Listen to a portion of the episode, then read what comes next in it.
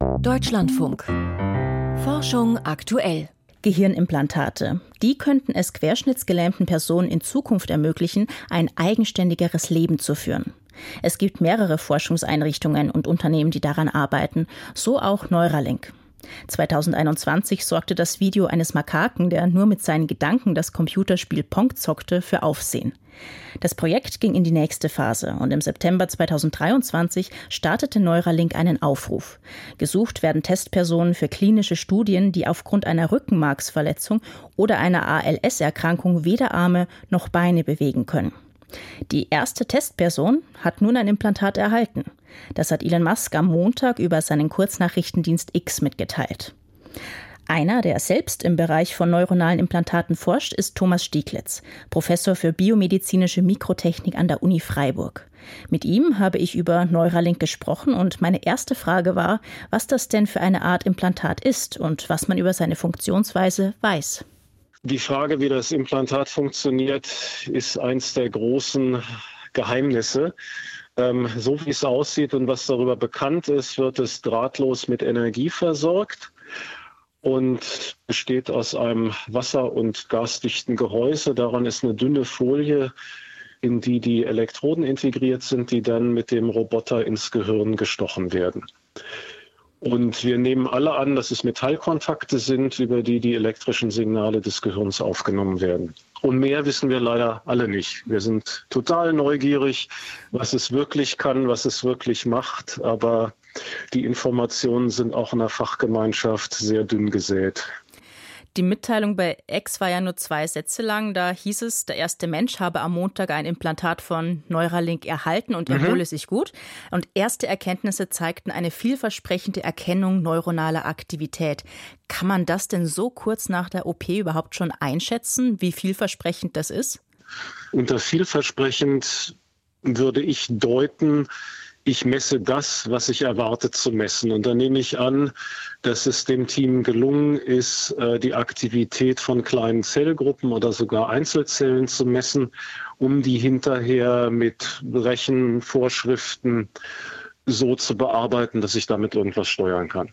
Und mehr kann man noch nicht sagen. Wie stabil das ist, ist ja die große Frage. Also messe ich morgen das Gleiche, was ich heute messe? Wie sieht das übermorgen aus? Ähm, das kann bedeuten, ich messe die gleiche Höhe von Signalen, ich messe die gleiche Anzahl von Signalen, aber leider kommen die auf anderen Kanälen.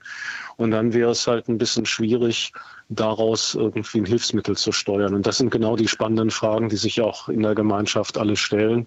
Wann kann man denn überhaupt mit finalen Ergebnissen rechnen? Ich, ich meine jetzt auch in dem Sinne von die Person, der das implantiert wurde, kann die das sofort benutzen oder muss die erst mal üben? Dass das hinhaut? Auch das wissen wir noch nicht, ob die Personen üben müssen. Üblicherweise müssen sie üben. Es gibt aber auch Ansätze, bei denen das Ganze so passt, dass Personen schon nach einem Tag irgendwas mitsteuern können. Das wäre natürlich grandios. Und wir wissen ja auch nicht, was damit gemacht werden soll. Soll jetzt irgendwie auf X was geschrieben werden oder möchten Sie ähm, einen Roboterarm bewegen oder einen Rollstuhl steuern? Ähm, möchten Sie einen Tesla damit fahren? Ähm, ich spinne jetzt mal rum. Ja, also das mhm. ist äh, aus dieser dünnen Nachricht ist noch nicht klar, was funktionieren, was erfolgversprechend ist. Es ist jedenfalls auf alle Fälle sehr beeindruckend, dass Neuralink das geschafft hat, ähm, von 2016 bis heute in nur acht Jahren quasi von nichts zu einer Humanstudie zu kommen. Das Implantat muss sich ja jetzt noch in klinischen Studien bewähren. Die sind auf sechs Jahre angelegt. Auch wenn Sie jetzt gar nicht so eine gute Datengrundlage haben zu dem Implantat, denken mhm. Sie, dass nach den sechs Jahren das Implantat bereit ist für die breite medizinische Anwendung? Das ist eine gute Frage. Ich denke, es werden mehrere Dinge untersucht werden müssen. Das eine ist, funktioniert das wirklich bei jedem Patienten, der in der Studie mit eingeschlossen wird?